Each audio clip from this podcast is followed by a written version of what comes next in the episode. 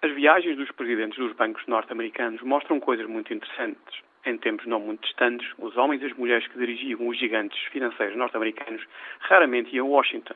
Wall Street, em Nova York, era a sua base e as viagens à capital eram uma coisa a evitar a todo custo. Num ano normal, um executivo bancário sénior ia a Washington aí duas vezes por ano.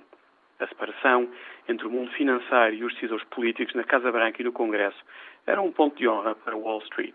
O que é que vemos hoje em dia? Para começar, vemos que a paisagem financeira em Wall Street mudou imenso. Gigantes financeiros desapareceram subitamente, tragados pela crise financeira. Outros, confrontados com a extinção, optaram por aceitar a fusão com antigos rivais.